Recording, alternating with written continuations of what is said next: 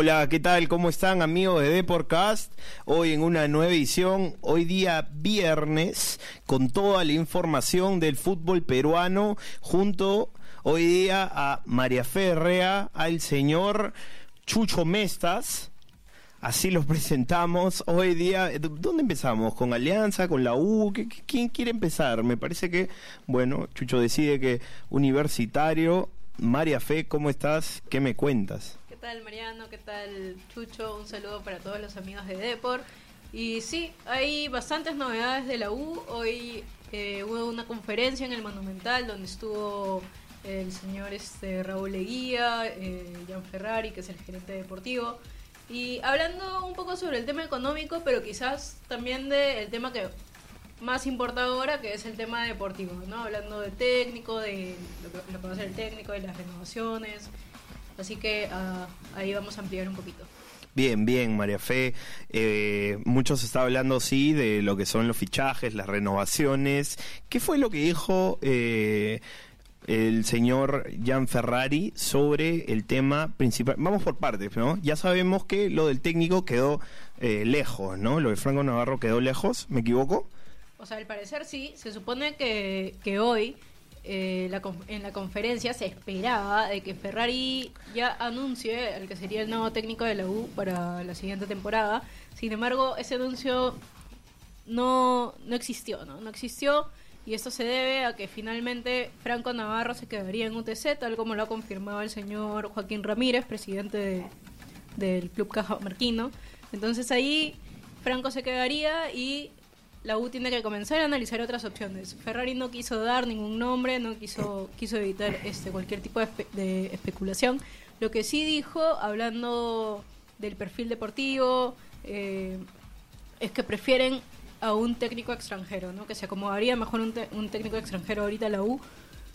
un poco contradictorio quizás por lo que por lo que se habla mucho del tema económico, ¿no? De que están muy justos, que es además explicó que era el tema principal por el que Comiso no había renovado con, el equipo Crema. Sí, y no, no solo eso, sino que eh, si lo que se busca es un técnico del exterior, eh, ¿por qué se insistía tanto con Franco Navarro? Eh, es, eh, es raro, ¿no? Primero el tema eh, económico y después el tema de... No descartó tampoco un técnico nacional, pero ah, dijo que un técnico extranjero es el que se acomodaría mejor. Ahorita el perfil de técnico que están buscando. Yo creo que Franco Navarro sí era una opción, ahorita se manejan algunas otras, hay varios nombres, está Carlos Compañucci, el argentino, eh, y los uruguayos Pablo Peirano, Jorge Fossati e incluso Sergio Marcarián, aunque un poco más lejos también por el tema económico y porque no hay no hay tiempo para tanto tiempo para negociar, ¿no? Lo que ha explicado Ferrari es que en aproximadamente cuatro días ya deberían tener al técnico para comenzar la pretemporada el día 27 de diciembre, con miras a lo que será ya el debut en la Copa Libertadores. Definitivamente, ¿no? Porque sí, hay algo que le está jugando en contra a Universitario en estos momentos, que es eh, el tiempo, ¿no? El tiempo hay que tomar en cuenta que si es que se quedaba comiso, supongo que había un tiempo para unas vacaciones y ya se empezaba de, de una, eh, siguiendo este, ese trabajo que venían haciendo y ahora va a tener que empezar todo de cero, ¿no? Claro, aún así hay una planificación sobre el tema de refuerzos, si bien como que Ferrari también no quiso dar nombres y dijo de que no había nada cerrado hasta que llegue un nuevo comando técnico.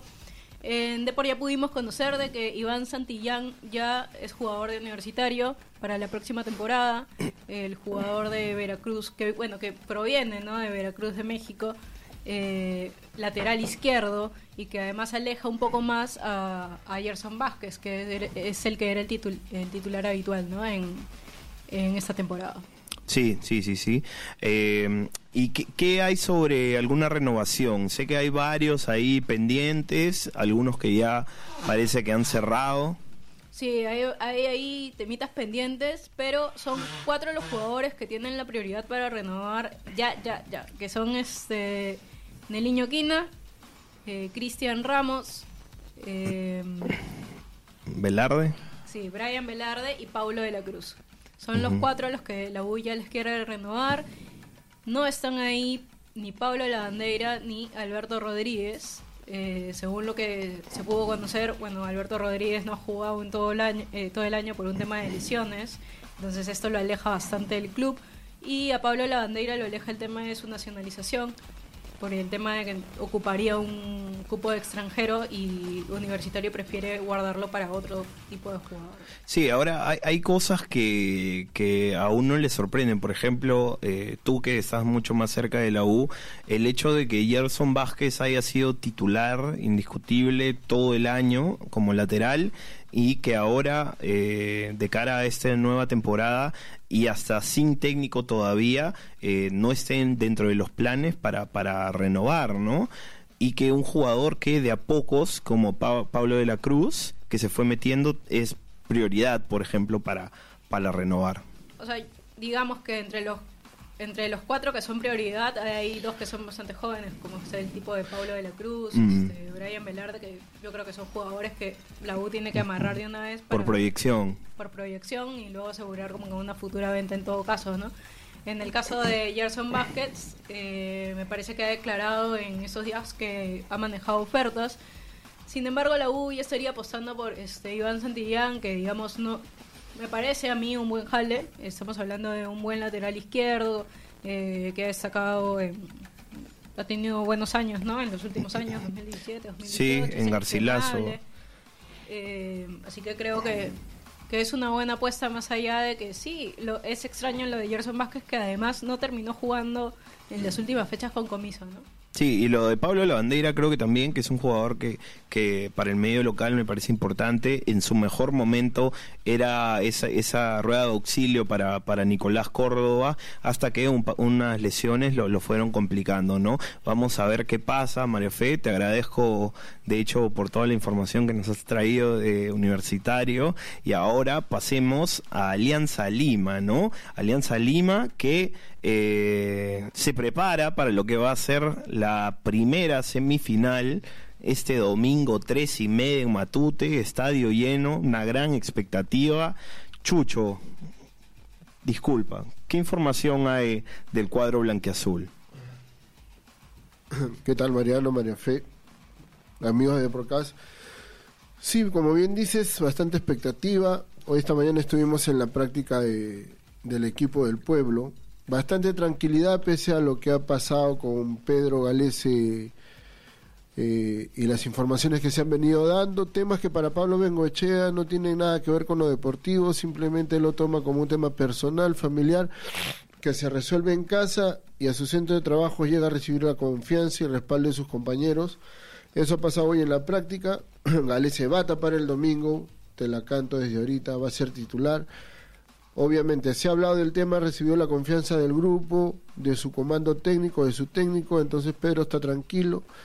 Lógicamente hay molestia, me imagino, y más por el morbo que se genera, no con lo que se ha visto y con lo que ha pasado, que por lo que vaya a pasar en la cancha, ¿no? Este, en lo deportivo todo está ok, todo está claro. Hoy Pablo Bengochea hizo un trabajo diferente, eh, descuadró a todos, porque ayer teníamos un equipo, hoy paró otro equipo. Eh, lo que yo creo es que no le quiere dejar la tarea fácil a, a Manuel Barreto, el técnico rival del domingo. Ya, ya. ¿Y cuál, cuál es el, el mayor cambio? Sé que Aguilar está, está lesionado, Aguilar, ¿no? Y eso significaría quizás volver a la línea de cuatro. Eso sí está claro, ¿no? Este, Ya. Cleaver tiene una sobrecarga muscular, le han sacado una resonancia magnética y ha quedado descartado. Eh, ha tenido una un debut interesante con una seguidilla de partidos importantes. Ha jugado, acuérdate, eh, partidos en altura muy complicados ante Binacional, ante Melgar. Sí, sí. Ha ido a, Mo- a Moyobamba donde estuvimos y vimos que la cancha estaba en pésimo estado, muy pesada, muy dura. Entonces le ha pasado la factura. Entendible, ¿no? La- Tiene 16 sí. años. Lamentablemente para estos pa- para este partido él hubiese querido estar, pero no lo no, no va a poder ser posible. Él va a estar fuera. Eh, en tal situación Vengo ha trabajado con el sistema con el que siempre anduvo, ¿no? Antes de, de jugar con línea de 3 va a jugar con una línea de 4. Ahora lo va a bajar a Salazar por allí porque para para Vengo este Salazar es lateral derecho. Ingresa Rioja de central, acompañado de Beltrán que está haciendo un muy buen campeonato. La Tremendo parte, campeonato. la parte final del Che ha sido muy importante en, en el trabajo defensivo y por izquierda es la otra novedad. Estaba Rosell hasta ayer, jugó el último partido, pero lo ha puesto a Duclos en el partido de hoy y yo creo que va a quedar Duclos por la experiencia, porque ha venido haciendo buen partido, buenos partidos y porque el profe dice que él ha venido de menos a más y le va a renovar la confianza. ¿no? Bien, bien, bien. Y de ahí en adelante, lo que es el medio campo, la delantera, vendría a ser eh, lo mismo que, que, veíamos antes de pasar a línea de tres hace algunas fechas. O sea, eh, Federico, Roque adelante. Sí, sí, Federico va, va de punta, Roque va un poco más retrasado. Va a jugar con dos de contención, Cartagena Fuentes. Por un lado va bien abierto Felipe Rodríguez, por el derecha va a ir Quevedo. Balboa, Rocky Balboa como te digo, y el único punta Federico Rodríguez. Como les digo, Bengochea ayer hizo un partido con un equipo, hoy para otro equipo, tiene mañana una práctica y más, de repente hace una variante más por ahí, pero yo creo que el equipo que ha parado hoy es el que va a arrancar el domingo ante Cristal.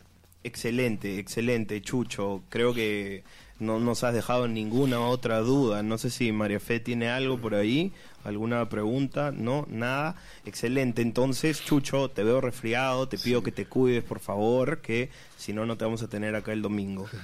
No, maestro, todo bien, todo tranquilo. Ahí los dejo. Sigan con el programa. Gracias, chao. Gracias, Chucho. Ese fue Chucho. Se tiene que ir a la enfermería rápidamente. Eh, gracias por todo amigos, gracias por estar siempre en la sintonía, hoy en un horario mucho más tarde de lo habitual y con la información de Alianza Lima Universitario. Por ahí, en la versión impresa, todo va a ser ampliado. Por ahí me parece que hay alguna, alguna bombita que vamos a soltar mañana, eh, que por ahí tiene escondida la señorita María Fe, Chucho también de Alianza. Entonces estén atentos, compren mañana su diario de Depor. María Fe, ¿algo más que tengas que decir, por favor? Te noto callada, no sé si, no sé qué pasa. Si te apoderas del micro, entonces no, no puedo hablar, pero creo que es un dato que no, no ha dicho Chucho, pero que es bastante importante, es que eh, las entradas de la tribuna sur ya están agotadas para el partido de vuelta, ¿no? El miércoles. Así que se repite lo que, lo que sucedió con el partido del domingo, ¿no? Porque los hinchas de Alianza agotaron este, sus tres tribunas y ahora ya agotaron la del miércoles, así que eh, el equipo de Pablo Bengochea va a estar bien motivado. Sí, me parece que hasta el momento eh, lo que es la tribuna norte para Matute este domingo todavía no, no está vendida del todo, entonces bueno, vamos a ver cómo, cómo termina pasando eso. Lo que sí es para remarcar, y creo que es eh, creo que es importante a estas alturas del año es que eh, la hinchada aliancista ha acompañado a su equipo eh, y de qué manera, ¿no? En este clausura a lo largo del año también y estos son los últimos pasos, ¿no? Para de repente, quien dice el segundo título nacional de Pablo Bengochea. Todavía es un camino largo, viene Sporting Cristal, de ahí eh, podría ser binacional, está complicado, pero vamos a ver qué pasa. ¿Tú, tú tienes algún, algún candidato para este domingo, Marefe? Yo creo que yo creo que Alianza puede dar la sorpresa. Yo creo que Alianza, este, si bien primero hay como que un choque de estilos entre los dos técnicos, yo creo que que los dos tienen como que sus virtudes, este, cosas que de las que pueden aprovechar, pero creo que en Matute por la localía es, es algo en lo que Alianza puede sacar un poco de distancia.